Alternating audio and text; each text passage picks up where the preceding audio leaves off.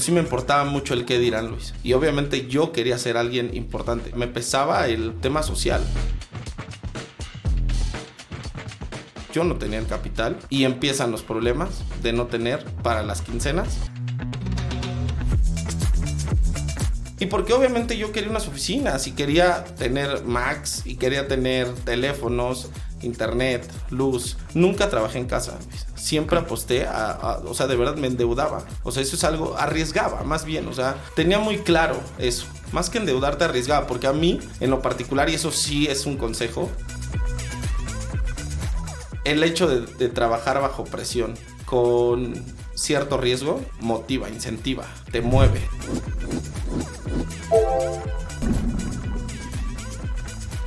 Héctor, bienvenido a Estado Mental, muchas gracias por estar acá, gracias por tu tiempo. Me gustaría, ya hicimos la tarea de conocerte, sé que has dado algunas entrevistas, sé que has estado participando y teniendo muchos artículos en la revista Líderes, pero me gustaría comenzar preguntándote, ¿en qué momento sentiste que crear una empresa era algo de lo que te ibas a dedicar toda la vida? Ok, pues bueno Luis, hola, primero que nada, ya rompimos el hielo como como mencionamos antes de iniciar el programa. Mira, realmente lo tuve claro en el momento en que supe que mi más grande sueño, que era ser futbolista, no lo iba a conseguir y darme cuenta de una de mis aptitudes que más me han ayudado hasta el día de hoy, ¿no? Que es la creatividad, sin duda alguna, eh, el aspecto de poder ser espontáneo, resolver problemas con presión, de resolver problemas de una manera alineado a lo positivo, pero con un beneficio comercial que eso llegó hasta la universidad. Sin duda alguna dije, tengo que liberar esta aptitud o aprovecharla, ¿no? De ahí para adelante ha sido una situación en la cual al día de hoy, después de más de 15 años, pues ya se vuelve una responsabilidad un compromiso del cual no me puedo desprender teniendo clientes, teniendo a un equipo de trabajo, teniendo partners, proveedores y pues responsabilidades personales, ¿no? Eh, así es como se dan las cosas, Luis. Tienes una empresa que tiene 15 años en el mercado. Se dice fácil, pero es complicado. Nos pasa a nosotros que tenemos con nuestra compañía más de tres años y a veces no queremos que lleguen los días de quincena. No. Tener una compañía de 15 años tiene sus retos, pero tienes 36 años. Tenías 21, años cuando fundaste una compañía. ¿Qué pensaba un chavito de 21 años al hacer su compañía y no buscar un trabajo y hacer carrera y quedarse ahí? Mira, primero me di cuenta al yo entrar a una compañía grande que definitivamente yo literalmente, y aquí voy a partir eh, dos temas, era mucho más enfocado mi labor profesional en el liderazgo, en yo establecer reglas sobre el liderazgo que quería promover y trascender a lo largo de los años. Porque yo fui becario dentro de empresas AAA dos veces y ahí me di cuenta que definitivamente no iba por ahí mi vida, mi camino. De repente, eh, por situaciones necesarias, principalmente, llega un noviazgo a mi vida, me doy cuenta que ante ese noviazgo no puedo competir con mi pareja porque ella trabajaba, estudiaba, vivía sola, pues yo era un nini, ¿no? Y ahí fue lo que despertó en mí esa, pues sí, el ego, ¿no? Definitivamente. Y empiezo a emprender esto, que tengo que decirlo, siempre conté con el apoyo de mi familia, a pesar de que estábamos en un momento medio complicado o muy complicado. Y de ahí para adelante, Luis, he tenido de verdad fortuna, he tenido mucho compromiso, desvelos, pero muy claros los objetivos. O sea, por ahí hace poco vi un discurso de Denzel Washington que seguramente ya viste, en el cual menciona que pues los sueños sin metas se quedan en sueños y están destinados justamente a alinear el, fracaso cada día más, ¿no? Pero si pones, eh, sueñas con metas, son objetivos. Entonces, e, eso lo tengo claro hasta el día de hoy, ¿no? O sea, y de aquí a largo plazo. Pero, ok, me queda claro la visión que tenías clara, pero dices eh, que en la familia había un tema complicado. O sea, ¿A qué te refieres con complicado? ¿Cómo estaban? Pues una situación económica muy difícil, o sea, muy difícil. Pues sí, una familia de clase media, había muchas, muchas eh, cuestiones de, escasez en, en todos los aspectos y más estando acostumbrado a pues escuelas de paga y demás, pues a un a cierto nivel de vida. Y, más como joven, o sea, a los 18, 19 años es cuando justamente quieres tener más cosas, sueñas con más cosas. Y además se viene la fractura familiar de que mis papás se separan y pues eso todavía agudiza mucho más la situación emocional y una situación real a nivel económico. ¿Qué edad tenías ahí cuando tus papás se divorcian? Entre 19 y 20. Ok, entonces dos años después decides emprender. ¿Cómo empiezas a estructurar? ¿De dónde sacas dinero para fundar tu compañía, cómo empiezas, o sea, porque es la situación de muchos, el decir, ok, voy a emprender, pero cuando me caiga la quincena, el aguinaldo y el bono de fin de año lo voy a juntar y entonces voy a emprender. ¿Cuándo conozca a tal persona? ¿Cuándo lleguen las utilidades? ¿Cuándo? ¿Qué hace que digas, ok, de una vez y cómo empiezas? Una de las razones más fuertes para justamente llegar aquí a donde estoy es la trayectoria de las distintas escuelas donde estuve, que hoy grandes amigos, y ahorita voy a platicar a nivel, eh, a detalle, esa situación, ¿no? Me, aperturaron oportunidades eh, profesionales. Pero sobre todo, cuando yo fui becario de estas dos empresas, pues acudí como proveedor con mis ex jefas. En ese momento, yo también tenía claro algo, Luis. Empresas AAA. O sea, eso sí lo tenía muy claro. O sea, no, no iba a trabajar, o sea, sí lo tuve muy claro, o sea, de, verdad, o sea, yo quería tener mi creatividad en medios masivos, llegar al retail y ver mis marcas y demás, o sea, eso sí lo tenía muy claro. Con mis ex jefas, cuando yo era becario, en ese momento, cuando me llega una orden de compra, ya desde ese momento pagaban a 60 días, o sea, no es cualquier cosa cuando vas empezando, y era una orden de compra como de, como de 700 mil pesos. ¿Haciendo qué? Era un mix de creatividad, de una estrategia creativa con materiales... Eh, dirigidos a médicos, promocionales. Ok. Ok. Literal, regreso con un amigo de la prepa y le digo, confías en mí, necesito esta cantidad de dinero, te la regreso a 60 días con intereses. Aquí está mi... Exacto, mi orden de compra. Yo creo que lo has vivido, por algo me, me lo dices. Aquí está mi orden de compra. Y sí, literal, eh, le pagué el 7% de intereses eh, por mes y le regresé su, su capital y sus intereses. Ojo, no me pidió absolutamente nada de garantía. Que eso es algo que siempre voy a estar agradecido y recordándolo, ¿no? Aquí seguramente lo voy a compartir con él y sabe que siempre lo, lo comento, pero me acuerdo perfectamente, me citó en un banco, me dio un portafolio con el dinero en efectivo y vámonos, ¿eh? O sea, así de rápido y ese tipo de cuestiones, pues también mantienen una firmeza en los pilares sólidos hacia donde quiero que llegue, pues, mi compañía, ¿no? O sea, finalmente quiero estructurar ese tipo de liderazgo donde la honestidad, donde la rectitud, donde cuestiones muy alineadas a los objetivos y tus sueños, por más, en este caso, inalcanzables que puedan sonar, estén siempre tangibles, pero alineados a, a estos vínculos, porque eso es algo muy importante y que además, al día de hoy, estoy seguro que la mayoría de mis clientes, pero sobre todo los colaboradores que han creído en mí desde ese inicio, que como dices, al inicio durante varios años no hubo para quincenas y me aguantaron, pues siguen aquí, siguen aquí, pero ya como líderes dentro de la, de la empresa, ¿no? Hay cosas interesantes que me voy a ir en dos caminos. Uno, ¿cómo generas credibilidad? Porque tenías 21 años venías de ser becario y luego vas con tu ex jefa y le dices, oye, pues ahora hago estos servicios, contrátame. Pues eras becario, ¿no? O sea, una cosa es que te hayas sido becario, te puedo dar chamba, pero otra cosa es que te dé una PO por 700 mil pesos hace 16 años que no era poca cosa. Y luego, ¿cómo haces que tu amigo te diga, ok, aquí está la lana, te apuesto? ¿Cómo generas esa, esa confianza y que la gente crea en ti? Mira, la más difícil fue con mi cliente. Realmente con mi amigo, eh, yo te puedo decir que esta situación, porque obviamente en el crecimiento, esa fue la primera, sin exagerar, de 40 veces que fue el mismo mecanismo para llegar a un punto de equilibrio como empresa, porque no tenía capital, ¿no? Y el más difícil fue con los clientes. Pero, ¿qué detonó todo esto? Definitivamente la pasión con la que yo mostraba mi trabajo. O sea, eso sí es determinante. Al día de hoy, ¿eh? al día de hoy es, es algo que sí caracteriza al equipo. Y la pasión que también permea a mi equipo, porque hoy presentar una campaña a nivel remoto, no es lo mismo que como se hacía a nivel presencial y nos mantuvimos justamente ganando pitch porque pues bueno, el mecanismo como lo hacemos trabajando con empresas AAA, no hay nada dicho el famoso compliance, hace que esto sea demasiado estricto. Y quiero decirte que muchas veces ni siquiera tienes la oportunidad de presentar, todo se sube a una plataforma. Entonces, cuando tú tienes la empatía de poder conectar, ni siquiera estando conectado, realmente marcas una diferencia. Pero la, parte de la pasión y además de que sabían, porque eso lo tengo que decir, y algo muy importante, que venía respaldado por una familia, o sea, mi familia siempre está ahí hasta el día de hoy, toda la familia trabajamos en la compañía, ayuda muchísimo a generar este tipo de confianza, porque el nivel de compromiso es mayor, ¿no? Sabemos que hay una distribución de las distintas células de trabajo con la familia, por lo mismo hace que la calidad, el compromiso, los tiempos, todo sea pues a nivel, a tener una credibilidad bastante importante. México es un país de empresas familiares, pero también es cierto que en gran parte de esas empresas familiares terminan quebrando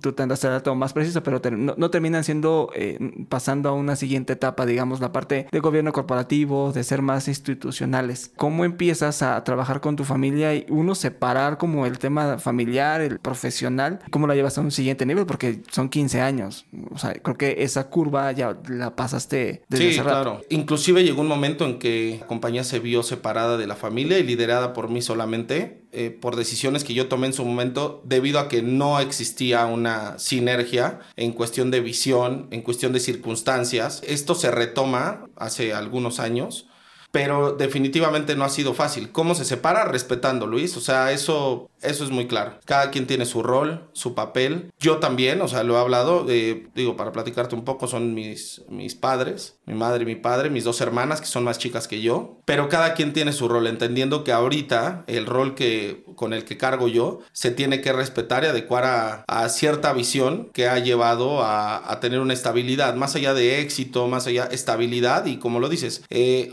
el mantener y lograr la institucionalización de la empresa, porque hoy somos una empresa institucionalizada simplemente por el hecho de trabajar para las empresas que trabajamos, ¿no? Tenemos que tener ciertos márgenes de calidad, de personal, de tecnologías, de procesos, lo cual pues no ha sido fácil y duele cada proceso implementado, pero eh, ese hecho de respetar y también tener muy claro que si se rompe algo, tenemos el compromiso de mucha gente que en este caso cree en nosotros. O sea, eso es algo muy importante. Hoy día, Sistemas Integrales, que es tu, tu compañía, es una compañía líder en la industria de marketing pharma, porque trabajas con las principales o los principales laboratorios, no solo de México, sino del mundo. Tú, tú me dijiste muy claro, nunca quise trabajar con pymes y quise trabajar siempre con AAA, que AAA son estas empresas muy grandes de renombre. Uno, ¿por qué decides apostarlo? Quizás no era una tirada muy alta. Quizás lo lógico hubiera sido, oye, empieza con las pymes y luego poco a poco te vas metiendo hasta que llegaras con las grandes. Ese uno. Y el otro, ¿cómo los consigues? ¿Cómo llega alguien y dice, oye, quiero trabajar contigo? ¿Quién eres? Definitivamente hay un factor muy importante y eso sí lo tengo que decir, que no sé si en su momento fue malo, pero sí me importaba mucho el qué dirán, Luis. Fíjate. O sea, y obviamente yo quería ser alguien importante. Eso, eso, eso es algo importante. O sea, me pesaba el, el, tema social, ¿no? Sobre todo por la situación que te menciono. Venir de escuelas de renombre y demás y una situación económica totalmente a la inversa de lo que yo vivía.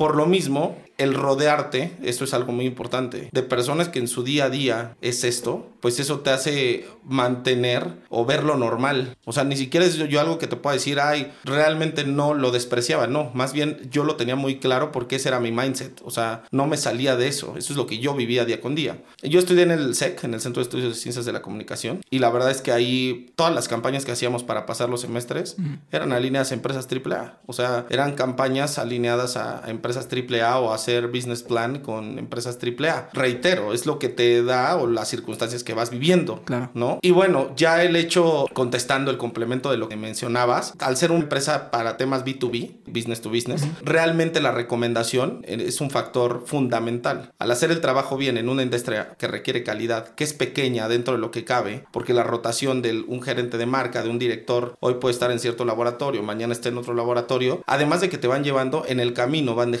amigos, compañeros profesionales y la recomendación está ahí. Eso me aperturó muchísimas puertas, o sea, muchísimas puertas. Alineado a este factor que te mencionaba, es una empresa tan chica que tú no puedes trabajar para dos empresas que fabrican sildenafil, que es, Viagra, ¿no? Entonces eso también, quieras o no, eh, un principio ético te ayuda a aperturar. Complejo encontrar porque hoy desde un inicio, reitero, este, este mindset estratégico, pero creativo, sí fue un tema disruptivo dentro de la industria y que la verdad al día de hoy se ha mantenido con mi competencia inclusive, que eso está buenísimo porque al final a mí me hacen retarme y actualizarme. Pero, y lo digo con toda claridad, a mí ha habido competencia que me ha dicho gracias por haber retado a lo que veníamos haciendo y donde estábamos pues en una zona de confort, ¿no? Ya. ¿Cómo fueron esos eh, principal, esos primeros momentos? O sea, cuando empezabas a buscar clientes. Porque te pusiste la vara alta, ¿no? O sea, yo sé que era normal eh, hacer campañas triple A, pero una cosa es hacer las campañas en la escuela y otra cosa es ir a tocar la puerta de un laboratorio que puede ser incluso que ya tenga un deal con una agencia de otro país y de repente solo bajan, trabajan con la misma agencia porque es la línea global. global. ¿Cómo empiezas a tocar puertas? ¿Cómo, te haces de nombre? Mi primer cliente es Teva. Teva es un laboratorio israelí, es el líder a nivel mundial de genéricos. Ellos fueron mi primer cliente. Me da una oportunidad eh, y me dice, te voy a presentar con mi equipo, tú tienes que hacer tu labor. esa es una gran puerta, Sí. ¿no? O sea, ya, Ya, ya te abrió. te ya ahí. abrió el camino, ¿no? Ella no, no dejó dicho nada, te voy a presentar a mi equipo y me dan la oportunidad de hacer una campaña para recursos humanos. Esto, de verdad, este, yo no dormí, me acuerdo perfectamente, no dormí. Eh, me citan a Pitch Brief. ¿Cuánta gente tenías ahí? Yo era recepcionista, Ok. contrataba a un diseñador freelance. Pues yo el creativo, el de ventas, o sea, éramos dos. Yo tenía menos tiempo, tenía ocho días menos naturales que las otras agencias. Estaba compitiendo con agencias globales, como lo mencionas tú. Me pongo a pensar, mi racional creativo fue, pues, Teba significa naturaleza en hebreo. ¿No? Me fui a los orígenes, a las raíces. Y acababa de llegar a México Teba. Y me acuerdo perfectamente que hice una campaña donde mostraba la naturaleza de Teba, pero acompañado en lugar de ramas, hojas y demás, de átomos, protones, células, pero con los árboles y esas raíces, entre verde y blanco, muy corporativo. La ven y me dicen, o sea, que le queremos la campaña. Obviamente en ese momento yo no podía cobrar, quería oportunidades. Claro. ¿no?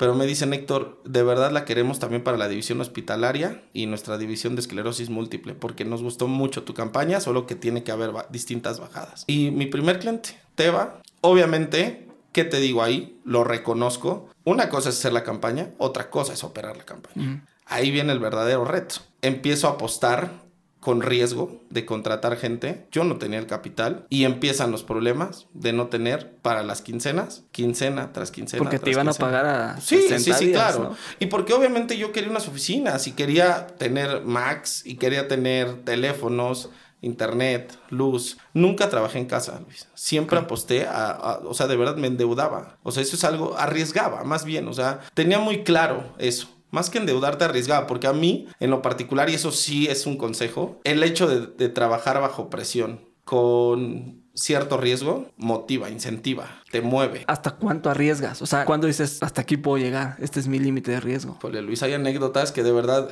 Échalas. compañeros de trabajo que me vean, o sea, van a decir, o sea, y lo lográbamos. Éramos cinco o seis personas, te estoy hablando de 2008, 2009. En una expo metimos un tráiler, era una expo importante de unas farmacias, una cadena de farmacias muy grande. Metimos un tráiler con consolas de videojuego. E imagínate, en esa época hicimos un videojuego para que vieran cómo funcionaba el producto. Pero de verdad, o sea, imagínate conseguir los proveedores, metimos contenedores de tráiler, los brandeamos y obviamente esto lo prometí yo en la propuesta sin tener un peso para implementarlo. O sea, un peso no tenía, así literal. Reitero, sí tenía la seguridad, que eso es una circunstancia positiva de saber que personas que creían en mí y que también les iba a generar un beneficio económico porque pagaba intereses. ¿Sí me explico? O sea, no era pues de buena onda. El riesgo realmente pues, lo seguí corriendo hasta que ya había responsabilidades implicadas a nivel contractuales y demás. Y cuando ya empecé a tener una platilla de 12, 14 colaboradores, ¿no? Por ejemplo, con esos primeros riesgos, ¿hasta qué punto dices, bueno, voy a vender mi carro, bueno, voy a pedir un préstamo, bueno, lo voy a agarrar todo lo que trae la, la tarjeta de crédito y la voy a topar? Y de repente las personas de afuera pueden decirte, güey, ya estuvo. Tú no te das cuenta, pero yo te estoy diciendo que traes tantos préstamos, este, traes la tarjeta topada, ya vendiste esto, y te están viendo, entre ellos lo ven, te están viendo mal, y entre en cómo te ven, pues te dicen, ya párale, ¿no? ¿Hasta cuánto arriesgas? Cuando dices, ya estuvo. Sí, eso de los autos, eh, eh, así te lo, lo dices bien, ¿no? O sea, sí hubo remates de coches de mi parte. ¿Hasta cuándo? Es que no paraba el trabajo, Luis. Era un tema donde entraba, salía, entraba, pero entraban 10, necesitaba 20. O sea, yo veía la demanda de trabajo. Era un tema porque, o sea, ya tenías un contrato y dices, bueno, tengo capital, vendo para operar, para Sí, hacer porque- los planes. Pero si no tuvieras clientes, o sea, hubieras arriesgado tanto, o sea, Hubo pausas, obviamente, ¿no? Hubo pausas donde literal no había un flujo constante de, de solicitudes de trabajo ni de, ni de dinero, ¿no? Obviamente ahí, pues sí, entre pedir prestado, pero sí llegué a un punto límite, hasta que las circunstancias se dieron y te va esta anécdota. Ya estábamos al límite, literal, 2013, antes del Mundial. Y me llega un correo, farmacéutica Abbott, Centroamérica, me dicen, Héctor, vamos a pichar, acabamos de adquirir ciertas farmacéuticas en Sudamérica y en Centroamérica y están invitadas dos agencias globales y tú. Ah, perfecto. Oye, pero yo quiero tomar el brief en Costa Rica. No, Héctor, no está incluido. No, no te preocupes, tenemos la capacidad, la infraestructura. Obviamente, lo último que tenía lo arriesgué ahí. Me fui, además, no solo. Me llevé a tres compañeros de trabajo para escuchar el brief. Me acuerdo perfectamente Abbott. Hoy es director general de Abbott Paraguay. Nos rentaron una sala en un hotel en el, en el, centro de San José. Todo el día sesionamos para escuchar el brief por marca. Eran cerca de 25 marcas. Presentamos y me llega la notificación de que ganamos el brief. O problema ahora, necesitaban depositarme cierta cantidad antes de que acabara el año, esto era noviembre, en dólares. Yo no tenía una cuenta en dólares. Obviamente todo el proceso que implica eso y ahí llega una capitalización importante para la empresa, lo cual ya empiezo a tomar decisiones mucho más frías, si me explico, no tan al aire, porque sabía que era ese momento o bye. Pero todo el trayecto atrás sí fue mucho, mucho de arriesgar, arriesgar, arriesgar, pero ya manteníamos y había estos dotes de medios ganados, por así decirlo, con campañas ganadoras, con un PR importante, un networking importante, ya el posicionamiento de como tal de la compañía, pero sin que digamos en el front, en el back era todavía una escenografía. ¿No dudabas de ti? O sea, en esos momentos de dices, puta, si estás eh, haciendo este pitch en Avo, dices, puta, si no lo gano. Traje aquí todo el equipo y ya gasté y regreso y, y ahora. Sí, mira, era muy joven. O sea, era demasiado joven y los sueños le ganan ese pesimismo. Los sueños de verdad, el, el visualizarte, proyectarte, le ganaban. Y además porque de verdad salíamos de sesionar, hoy todavía de esos cuatro que fuimos, y llegábamos y ni siquiera era a echar fiesta, llegábamos a pensar en las campañas. Era demasiada pasión, o es demasiada pasión. Eh, de verdad no había límites. O sea, eso que me preguntas, no había tiempo para pensar si dudaba con mi equipo o en la inercia. Dudaba cuando llegaban los momentos de realidad y de pagar quincenas. No en ese rush de ganar o no ganar, pero no en esos momentos. En esos momentos, por supuesto que me visualizaba, proyectaba y algo así, consejo para tu programa. De verdad, cada cosa que pensaba, pasaba por mi cabeza, se me ocurría una idea en pluma y papel. Pluma y papel, pluma y papel, pluma y papel. Y ya las desechábamos o las potencializábamos en, en el brainstorm. Es el mejor consejo. ¿eh? Cuando lo materializas, como te veo ahorita aquí en tu iPad, es mucho, mucho mejor y eso me ha ayudado mucho a lo largo de, de, la, de esta trayectoria porque digamos que lo que menos te puedes imaginar es lo que más le puede gustar al cliente o cumplir el objetivo que ni siquiera el cliente pensaba, porque ves que el cliente apuesta por ti sin él estar de acuerdo, ¿eh? eso es algo también muy importante. ¿En qué te fijabas para contratar o solo contratabas por contratar? ¿Cómo te fue con esas primeras contrataciones? Al principio sí eran deals como de si se cierran, eh, y eso que ya tenía acta constitutiva. Si se cierra, pues nos vamos a, a, mitades. Los porcentajes eran muy amplios porque no tenía para contratar, sino eran más bien pactos, acuerdos. Ok. Sí me estoy o sea, dando a alguien y dices, soy 20. Exacto. Y te voy a dar el 20, lo que sea, de, del, del proyecto. Exacto. O lo hacías socio de la compañía. No, de- Del del, proyecto. proyecto. Del proyecto. Pero muy al aire, o sea, te estoy hablando De que... cuates, ¿eh? Exacto, ¿no? Posteriormente esto empieza a tomar formalidad, sobre todo porque pues, pues sabemos, ¿no? Eh, realmente hay, hay cuestiones, hay necesidades que puede tener esa persona a la que acudes. Pero ya empezar a contratar, contratar, realmente se da cuando veo el tamaño de industria que, digamos, la oportunidad que hay en ella. Y pues bueno, o sea, nos cortaban la luz, Luis. O sea, ya teniendo gente. O sea, literal nos cortaban la luz. Nos ¿Cómo era tu primera oficina? Tuve fortuna, si era, aposté por algo grande, o sea, nunca tuve oficinas feas, te lo prometo, eso sí, eso sí, eso sí, lo, eh, realmente era lo que más gastaba siempre, porque si iban los clientes, Esto te quería preguntar. O sea, Sí, si claro. decía, oye, voy a tu oficina. sí, claro, adelante, ve, y había equipos de cómputo, y digo, esto después de los dos primeros años, y había personal, y había muy, o sea, todo para trabajar. Ellos no sabían lo que pasaba, si había internet, si había, o sea, todo eso, porque sí llegaba a pasar. O sea, donde, ¿saben qué? No, no hay internet y demás. Pero las primeras contrataciones, eh, realmente te puedo decir que me la creía y lo hacía todo muy serio. O sea, había un contrato de prestación de servicios, me asesoré, eh, donde pues obviamente no había prestaciones, ¿no? Y pues bueno, ya sí iba, iba, iba acumulándose, pero yo llegué a mi primer plantilla sin problema, llegar a deber cuatro quincenas y la gente no se me iba. De verdad eso es algo que agradezco. Así, no sé si sea mi forma de expresarme, la forma en que motivo, la forma en que engancho, en que puedo lograr que se comprometa la gente y mi cliente. Cierto charming, que también tengo que ser realista, se va perdiendo, pero pues hoy muchos colaboradores de es- que estaban en esa siguen conmigo. Bienvenido al único curso que te llevará a tener un podcast realmente exitoso y convertirte en un podcast master. En este curso quiero compartirte todos los aprendizajes que he tenido a lo largo de los años. Si estás pensando en iniciar un podcast y no sabes por dónde comenzar o ya tienes un podcast y quieres profesionalizarlo, estoy seguro que todo el contenido que preparamos te será de mucha ayuda.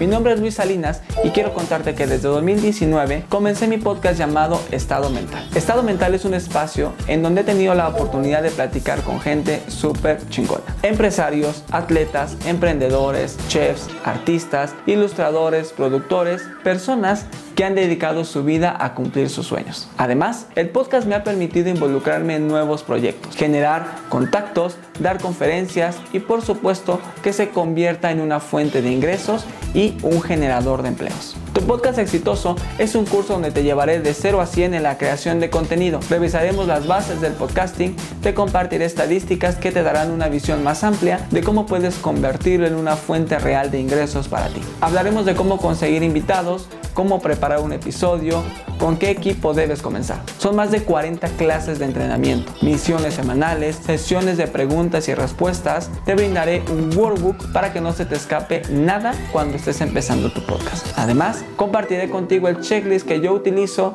con mis invitados. Formarás parte de la comunidad secreta de Podcast Master. Si todo lo que te digo te gusta, me encantaría que formes parte de este curso y te unas a esta gran comunidad de gente que como tú quiere tener un podcast exitoso y relevante. Te recomiendo que veas toda la información del curso y si tienes alguna pregunta escríbeme que estaré listo para apoyarte. Ahora sí, sin nada más que agregar, te espero en el curso para que juntos hagamos tu podcast exitoso.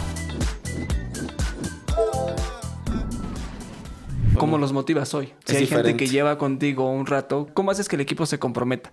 Eh, hemos tenido oportunidad de platicar con, Diego Plaza y decía, a ver, pues, tienes distintas verticales de negocio, que los premios, las revistas, los eventos, etcétera, las agencias, y de repente uno piensa una idea, producto, y ya lo visualizó, de pies a cabeza. Pero bajarlo con tu equipo de trabajo, que lo sientan, que lo vivan, que lo palpen, esa es otra historia. ¿Cómo bajas estas señales y cómo haces que tu equipo esté motivado para decir, va y va por la empresa y que tengan puesta la camiseta, aunque se escuche trillado, pero puesta en, en, estos nuevos planteamientos, ¿no? Claro. Hablaba con Arturo eh, Saldívar de Land y hablamos de poner la camiseta antes, era pues el güey que estaba de las 8 hasta las 12 de la noche y ahí, ahí se quedaba todo el tiempo y bien matado y, y, ese era el cuate que traía puesta la camiseta. Hoy no necesariamente el que trabaja más horas es el que mejor claro. trabaja. Pero entonces, ¿cómo haces que la gente se ponga esa camiseta y cómo bajas esas señales para que la gente esté entregada al proyecto? Lo digo en dos palabras, o sea, una es credibilidad y la otra es congruencia. Y primero va la congruencia. Soy muy congruente, o sea, soy un tipo, creo que lo pudiste ver, demasiado orgánico, en el cual yo llego a la oficina, estoy con mi equipo, ¿cómo vas? No hay una barrera jerárquica, eso es algo importante. Dos, los hago protagonistas porque es la realidad de lo que ejecutan día con día, de su talento. Los hago ver lo importante que son y lo importante que hoy se vuelven dentro de la industria que pertenecemos y lo importante de su trabajo. Pero sobre todo, ellos también ven la apuesta que hay y el crecimiento que ha tenido, porque no es el mismo colaborador que está conmigo desde hace nueve años y Memo, que es mi director de diseño, eh, inclusive Alex, que es mi gerente de diseño, al día de hoy, que ya son padres de familia, que son jefes de familia y que el crecimiento lo han tenido, la estabilidad, los sueños siguen ahí. O sea, todavía hay muchas cosas que no hemos conseguido y que ellos pueden ver. Obviamente, los que van entrando, hoy tengo interns, pueden ver eso. O sea, y veo cómo de verdad admiran a sus jefes, admiran a, a estos que están en vertical dentro de, del organigrama de la empresa y que pueden decir, oye, qué padre diseñas, me puedo acercar contigo y cómo aprenden. Porque además estamos en un open space, mm. que es maravilloso el hecho de ver cómo están editando un video, cómo están eh, haciendo un racional, cómo están ilustrando, cómo están haciendo un copy, cómo están haciendo una estrategia, cómo están generando desarrollo y código para una página de internet. Entonces, imagínate esto también pues dentro de, una oficina donde el rango de edad en promedio es de 24 a 28 años. O sea, se vuelve tan dinámico todo que eso mismo te hace motivarte, ¿no? Y hay una flexibilidad en ese sentido. Obviamente hay problemas y estrés, pero para ver cómo hay líderes y cómo ya también se han hecho autónomas las distintas áreas, Luis. O sea, eso es algo muy importante. Hoy pueden ver que las decisiones, la directriz que se establece desde el kickoff al iniciar el año, se respeta al terminar el año, obviamente con ciertas acciones a corto plazo, que sin duda alguna motivan, pero te digo, la congruencia, o sea, hacer la realidad las cosas. O sea, e, eso es, es algo fascinante. Oye, y vas a dirigir el comercial. ¿Cómo crees? Yo, pues entré hace un año, sí. O sea, fue tu idea, lo diriges. O sea, no hay forma. Y eso motiva, incentiva, aspiras y obviamente te hace soñar. Porque aquí es realidad, o sea, no hay, no hay límites.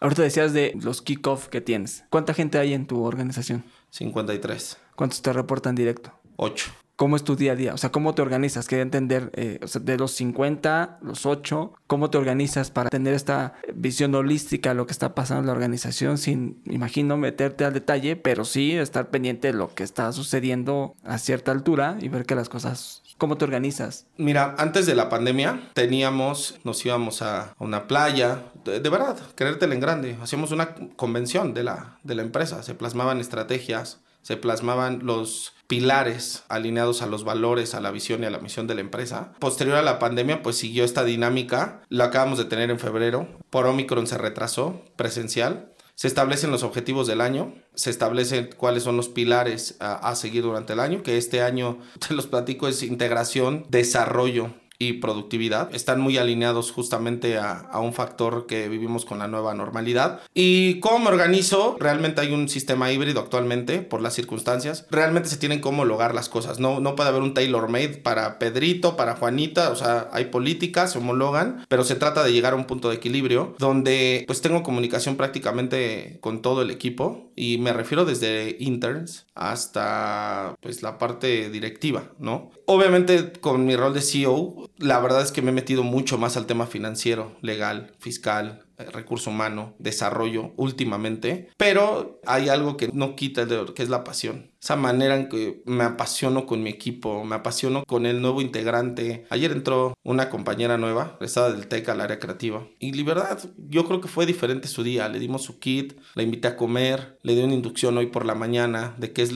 de qué es la industria farma. Mañana le voy a dar una inducción de cómo opera la agencia. Me queda claro que tengo que ser congruente con lo que yo creo. Tengo que irme a dormir con algo nuevo aprendido. Eso es de ley. Y yo hacer eso. ¿Qué cualidades le ves a alguien para contratar? ¿Qué es lo primero que ves en una persona para decir voy con él? Hambre, o sea, definitivamente. Ganas de aportar, ganas de compartir, de trascender, de querer ser líder. O sea, yo tengo compañeros que son demasiado introvertidos y que de verdad el tema de las revistas y esto, pero mi equipo, tú, yo creo que pues lo has visto. De verdad, quiero que mi equipo esté ahí, que mm. los vean, que se vean, que se generen oportunidades, aunque no sea la empresa. O sea, eso sí me queda claro. Hoy han migrado inclusive con mis clientes. Yo tengo pues recurso humano que hoy en día no se puede por conflicto de interés, pero podría ser mi cliente. Eh, me hace sentir orgulloso. Eso es lo que realmente me hace sentir orgulloso. Hace un rato decías el tema de la visión. ¿Cómo haces que esa visión permee no solo con tu equipo de trabajo, sino también con los socios que compartan esa visión y porque de repente puede ser que no, pues yo voy a la izquierda y yo voy a la derecha.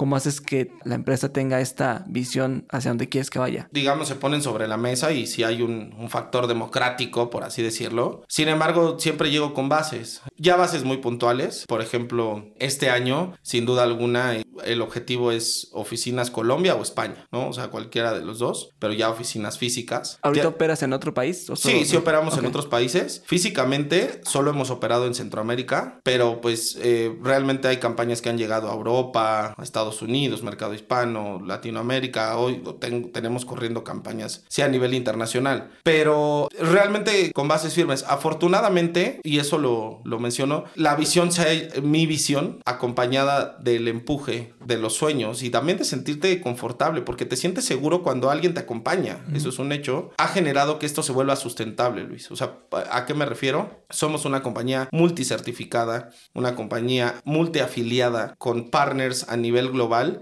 que garantizan el servicio de mis clientes. Y no solamente garantizan, sino que agudizan y minorizan el hecho de que existan probabilidades para mi competencia. Realmente trabajan con nosotros o no hay de otra. Hemos llegado a convertir esto en, un punto de garantía para la industria farmacéutica, área médica, tal, certificaciones y conocimiento con herramientas tecnológicas que hacen que esa visión sea garantizable para el cliente y para la empresa. Esto ayuda también a motivar, o sea, regresando a eso, ¿no? Hay un crecimiento que se ve proyectado. Claro. ¿Cómo haces para, en sistemas integrales, estás enfocado a la industria farma, ¿no?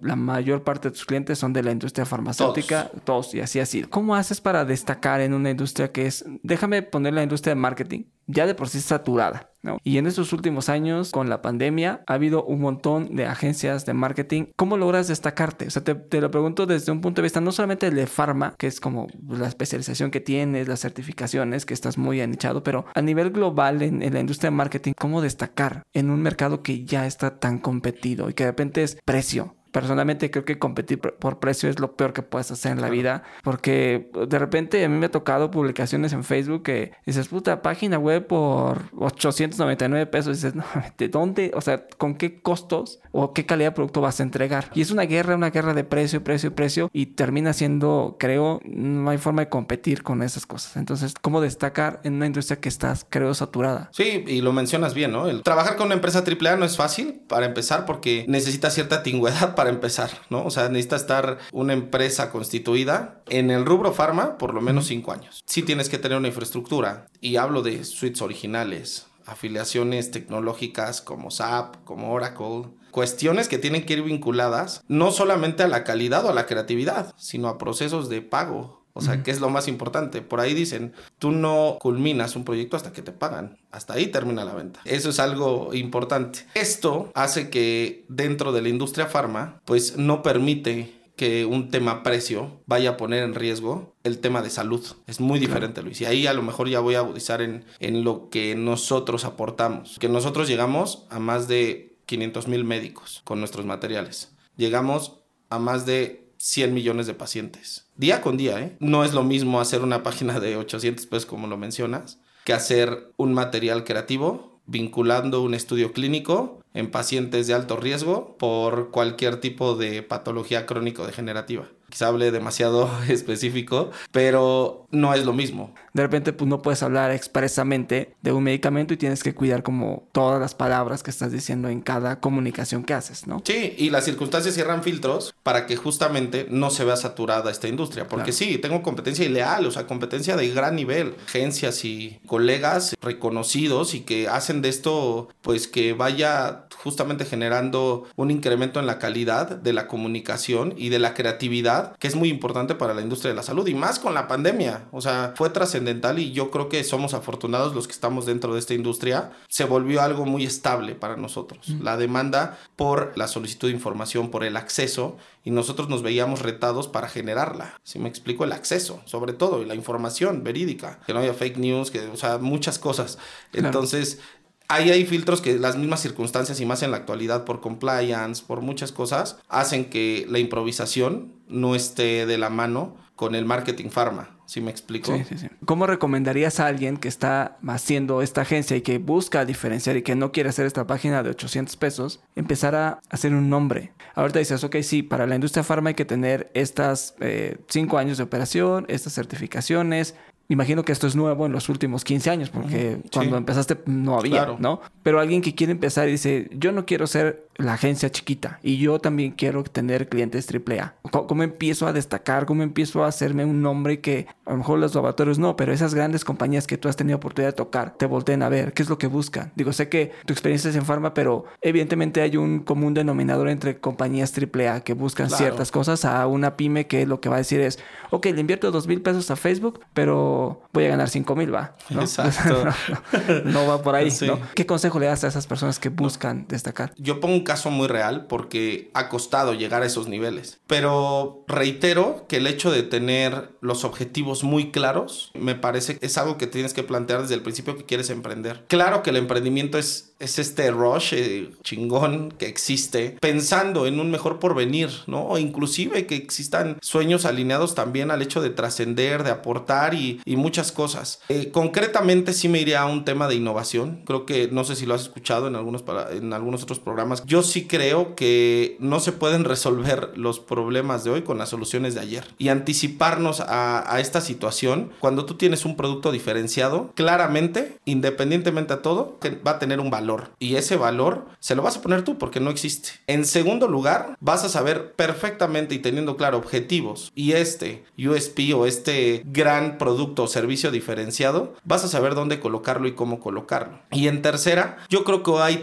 hoy existe tanto acceso y referencias para lograr ser, tener una estructura, aún siendo una persona, pero en, en cuestión de procesos, tiempos, reglas, normativas. Entonces, esto alineado con una inercia de sueños, con una inercia de pasión, con una inercia de creatividad, obviamente la parte teórica que es muy importante porque llegar con bases es fundamental, puede lograr el emprendimiento. Algo muy importante, ¿eh? o sea, sí dejar muy claro que hoy en México específicamente las agencias independientes como sistemas integrales este, y no globales tienen acaparado el mercado AAA ¿eh? por costos, porque dan un mejor servicio, porque se adecúan también a las circunstancias de un país como México o la región. O sea, oportunidad de emprender en temas de agencia de publicidad existe. Y bienvenidos porque además, obviamente, y lo, lo digo aquí como caso importante, de verdad, el aprendizaje que genera o que tiene un CEO o abajo de, de, mí, por ejemplo, voy a hablar muy, muy particular de sistemas integrales, de los interns que van llegando, de verdad es mayor al inicio de lo que ellos pueden adquirir de nosotros. Si me explico, por esta actualización digital, por este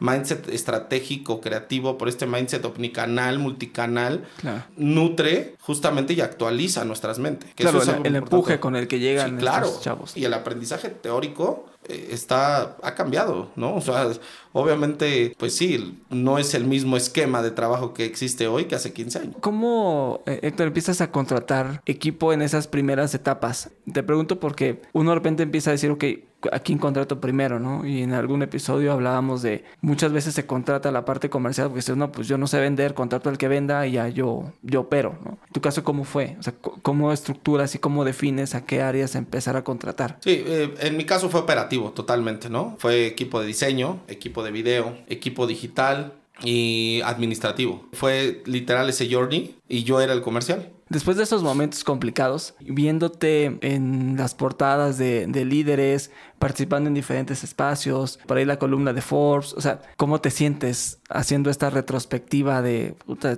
no había para la gasolina, gasté mis últimos pesos en este viaje a Costa Rica con Abbott 15 años después, o sea, una gran compañía con reconocimiento y no solamente de tus clientes, sino de la industria que dice que te vuelves un referente? Es de verdad nostalgia. O sea, si me dices es nostalgia, es increíble, es realmente increíble, porque aparte, sí tengo que decirte que esta empresa se volvió el sustento familiar, aparte. O sea, de, de venir de esa parte aguda, cruda, fría, difícil, que yo creo que muchos de, muchos hemos pasado, pero pues bueno, ya que lo vives en carne propia y además hoy en día, no darle la vuelta, ¿eh? porque lo sigo haciendo con el mismo sacrificio y reitero, no hay cliente chico ni cliente grande para sistemas integrales y eso fue desde un inicio. Voltear a ver es, nostálgico, pero también un punto de impulso para saber, hoy estamos aquí para, para trascender, para hacer cosas de verdad mágicas. ¿No te pega el ego? Ya estoy en las portadas. No, no, de verdad no. Lo soñé, pero no. El otro día platicaba con un buen amigo, es un chico de 20 años, que siempre que me pide estar en sus lives y eso, me dice, es que de verdad eres tan, no sé, o sea, normal. Y es que sí, o sea, de, de verdad,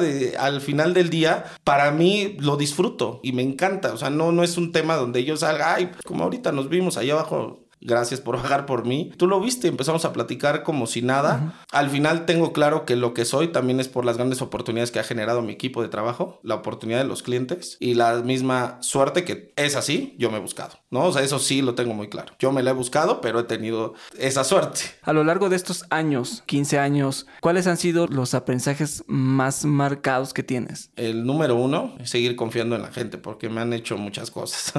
Colaboradores, socios, seguir confiando, hacerlo, seguirlo haciendo porque sigo aprendiendo. El segundo, tomar cada oportunidad como la primera, y lo estoy diciendo de manera literal, por más triviado que pueda parecer, y me refiero como la primera con el aprendizaje de la última. Es complejo interpretarlo, pero cómo puedes ir puliendo esa situación y te vas haciendo más certero. Pero esto, reitero, va haciendo que el rush se vuelva menos digamos que trascienda menos en ti, porque quizá lo tienes más controlado. Y el tercero, definitivamente, ya a nivel estructura profesional, sí confiar en tu equipo de trabajo. Confiar en tu equipo de trabajo y no me refiero al primer punto que toqué, sino dejar claro que las responsabilidades, al principio puede parecer difícil dejar una responsabilidad, pero después te vas dando cuenta cómo las cosas, la, gente tiene tanto potencial que ni siquiera ya se da cuenta. Que tú, como líder, a lo mejor, como con esa experiencia, puedes hacerle ver lo importante y trascendentales que son, lo mucho que pueden aportar. Y por último, sin duda alguna, eh, esa faceta personal profesional. Tener muy claro que hay una vida detrás del profesional y que esa vida es un complemento fundamental, ¿no? O sea, yo como papá, un hombre de fiesta,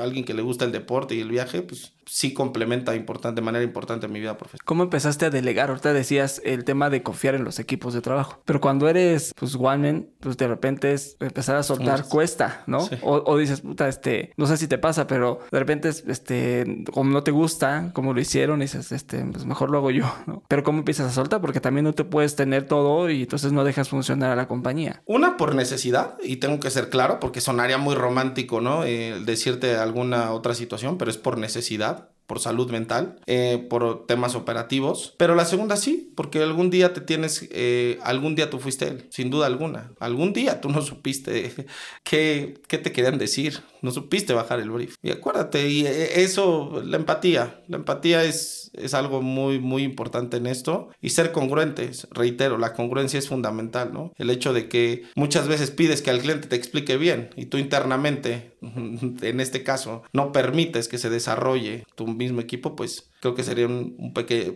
muy incongruente más bien. ¿Hacia dónde estás viendo los, los próximos años de sistemas integrales? Y no en el aspecto trillado, ¿no? De ser la compañía, sino realmente genuinamente qué estás viendo en el, en el futuro, ¿no? Porque también es un hecho que lo que pasó eh, con la pandemia eh, hizo cambios en temas de comunicación importantes que mueven el negocio, ¿no? Claro. Eh, en el que tú estabas, que me decías hace un rato, había presentaciones presenciales, valga la expresión, y ahora tienen que ser virtuales o la comunicación tiene tiene que cambiar? ¿Cómo lo es? ¿Cómo estás viendo el, el, futuro para, para, tu compañía? Porque se vuelve parte de esta evolución. Como me decías al principio, mis primeros clientes era un tema de, de quizás más material eh, de comunicación y hoy haces pues más cosas audiovisuales, haces cosas que complementan la oferta. ¿Cómo estás viendo el futuro? En el 2018 ya hubo un intento de compra de una compañía global a sistemas integrales.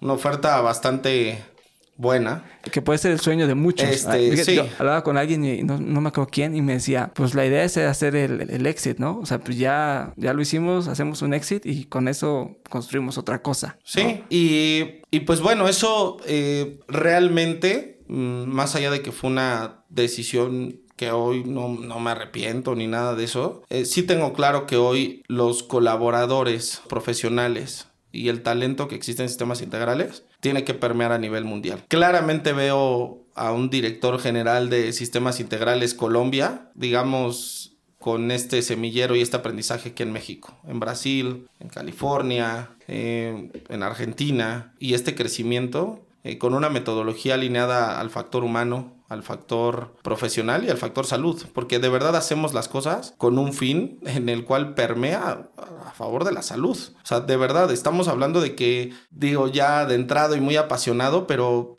muchas veces nuestras herramientas creativas, como una calculadora de riesgo, salva vidas por un diagnóstico oportuno, ¿ok? Entonces, eso es realmente lo que quiero permear, ¿no? Que, que se pueda decir que es una compañía institucionalizada mexicana para el mundo que ha logrado eh, permear eh, con unos alcances impresionantes a nivel salud, tomando en cuenta las buenas prácticas, la ética, eh, obviamente el desarrollo profesional de jóvenes, muchas situaciones, ¿no? Apoyando instituciones, asociaciones alineadas a la salud, o sea, que, que se siga una línea en la cual pues estemos permeando y aportando para todos lados. ¿Por qué no vendiste? Mm, la verdad, este es una situación en la cual tuve miedo de que no se siguiera cumpliendo el, el sueño bajo mi ADN, bajo una estructura que mi equipo se pudo haber eh, visto vulnerable, ¿no? Porque era, sí, me atrevo a decir que la compañía de publicidad más grande del mundo y y creo que se iban a cortar cabezas o no se iba a seguir la misma línea. Y no, además las condiciones que me ponían, yo nada más iba a ser tres años CEO, dependiendo de los resultados. O sea, yo me voy trabajando toda la vida. ¿No? Claro. Realmente pensé en un todo, ¿sabes? O sea, no fue una cuestión particular, ni tampoco puedo decir que fue una cuestión pensando totalmente en mi equipo, sino más bien una decisión, y fue fría, ¿eh? Porque sí se llegó a, a tener junta en, en Nueva York y todo, y pero no, no, se dio. Estamos por pasar, Héctor, a la sección de, de preguntas y respuestas. Es, eh, te hago una pregunta más la respuesta. Puedes extenderte lo que quieras en la respuesta. Quiero preguntarte cuáles son los hábitos que crees que te han llevado hasta donde estás ahora. Despertarme temprano. Que te levantes. Cuando mi hijo está en la escuela a las 6 de la mañana. Normal, 7 de la mañana. Otra, ser el primero y el último en irse de, de la oficina. Digo, esto se da también de manera muy circunstancial. El deporte, o sea, reitero, no he dejado de hacer deporte toda mi vida, a pesar de que estoy medio chubby. Eh, es algo que me mantiene activo, saco el estrés, eh, me da energía y sin duda estar muy apegado a la familia. Yo creo que ese hábito, aunque no suene del día a día, eh, es algo que el buenos días familia en un grupo de WhatsApp, el buenas noches, gracias por todo, descansen, es algo que es fundamental. Y literal, las palabras que te voy a decir, con esas me duermo. Gracias vida, gracias Dios, buenas noches. Así me duermo. Siempre lo haces así. Siempre, todas las noches. ¿Qué agradeces? O sea, se dice el tema de, bueno, tienes que agradecer algo que hayas aprendido, algo que, mm, ciertas cosas, pero tú agradeces algo en particular. No, el hecho de estar ahí. Yo creo que Kike, tú y yo somos afortunados. La verdad, seamos honestos. Estamos aquí fuera de línea trabajando. Hay gente con problemas que algún día los vamos a tener. Y eso también agradezco, ¿eh? El hecho de tener problemas profesionales. ¿Qué es algo que te hace enojar? Híjole la deslealtad y sí, la ingratitud, mucho. Eres muy dinámico y veo que estás metido, imagino también que estás eh, creando nuevas formas de comunicar, eh, viendo nuevas posibilidades de negocio con tu equipo eh, en la parte de deporte. ¿Cómo decides en qué enfocarte, en qué dedicarle más tiempo y que no se vuelva como es que tu cabeza esté llena de cosas y, y caigas en un tema de improductividad por solo pensar demasiado? Mira, eso es muy claro. si tú avanzas en este caso, o más bien te mueves, sin avanzar, pues no está pasando nada. Justamente me muevo avanzando. ¿eh? eso es algo y eso eh, es cuando sucede. El hecho de que hoy estemos aquí llevó una planeación, Luis. O sea, simplemente el hecho, citar aquí que... Pues que todo estuviera al 100, eh, está sucediendo algo, estamos avanzando. Y yo creo que el hecho de concretar cosas por mínimas que sean, eh, es una inercia que hace que las cosas sucedan ya en un nivel macro. Realmente eso es lo que yo me enfoco en él ahora. Por decir, si tengo que 50 correos en la bandeja de entrada, me enfoco en contestar los 50. Si hay cuatro que dependa de información de mi equipo o de un tercero, aún así contesto, regreso contigo, dame oportunidad de revisarlo. No lo dejo al aire porque soy empático. Y eso me ha ayudado mucho en el servicio al cliente, por ejemplo. Nosotros tenemos una metodología de 30 minutos, tenemos que contestarle al cliente, tengamos la respuesta o no. Y pues bueno, lo otro es eh, sí tener claro que no llamar la ansiedad, sino que esa, ese dinamismo me generen que las cosas quiero que sucedan rápido, ¿sabes? Lo, lo contagias, lo contagias. Entonces al final del día eh, tenemos unas células en las cuales, hablando del trabajo, pues hacen que las cosas pasen de verdad rápido. Por eso también el servicio es muy bueno en sistemas integrales, porque pues por eso se llama sistemas integrales. Está todo en casa, médicos, o sea, todo. Tengo médicos, eso no lo Sí, sé que tienes un área médica que evidentemente es, eh, creo que es fundamental por la parte de toda la comunicación. O sea, alguien tiene que validar que los mensajes que estás dando cumplen con, la parte médica del, del, medicamento y también con la parte, imagino, la parte legal y médica de Cofepris, que no estás cayendo en un problema legal. Y al rato pues tú tienes un problema, ¿no? Porque la gente está confiando en ti. Exacto. Algo que no está en estas preguntas, pero que quisiera regresar a preguntarte, ¿por qué hiciste la industria farma? Dentro de la parte de marketing, la industria farma es una de las industrias más reguladas. Eh, no puedes decir mucho de todos los medicamentos, excepto los OTC y algunos otros por ahí. ¿Por qué sigues esa industria? Por la seriedad y formalidad, sin duda alguna, y el reto. Yo lancé, por ejemplo, aquí quizás no mucha gente la sabe, pero aquí en México lancé FIFA 2008 y FIFA 2009, este, el videojuego. Y vi que había pues ciertas lagunas en cuanto a otras industrias. Llego a la industria farma, oye, 60 días son 60 días, literal. Los procesos, eh, te contagias de esos procesos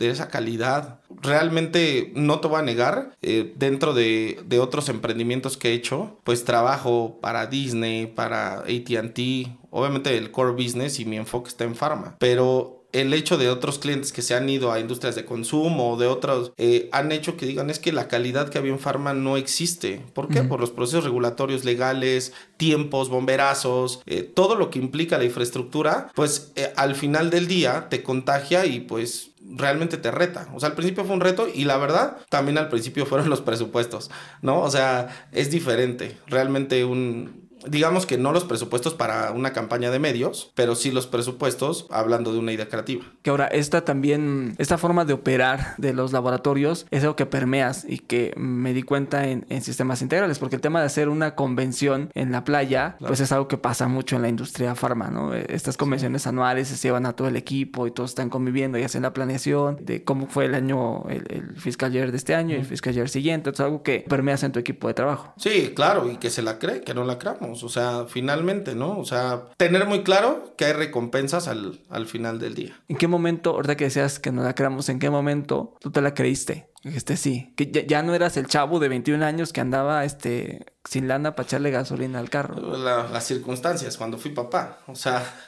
ahí me di cuenta que digo, tomaba con seriedad mi trabajo, pero dejando claro que el riesgo que podría haber entre si fallabas o, se veía trunco un proyecto, no afectabas a nadie. Ya después de que eres papá o de que eres jefe de familia, sabes perfectamente pues que hay una responsabilidad y digamos que das un paso eh, justamente con mayor seguridad y, y, demás. Ahí, ahí, sobre todo en la vida, o sea, me di cuenta que ya no todo era, que todo lo que hagas tú implica pues realmente un impacto sobre una persona que sigue tu ejemplo, ¿no? Héctor, antes de pasar a la última pregunta, quiero agradecerte mucho el, el espacio, el, tiempo de, estar acá. La última pregunta que le hacemos a todos los invitados es, eh, ¿cuáles han sido los patrones mentales que has tenido que romper para estar donde estás hoy? Ok, está buena, ¿eh? Este, una, el hecho de que muchas veces sobrepase mi tolerancia, o sea, de verdad. Eh, dos, sin duda alguna, justamente en esos pilares, tener muy claro que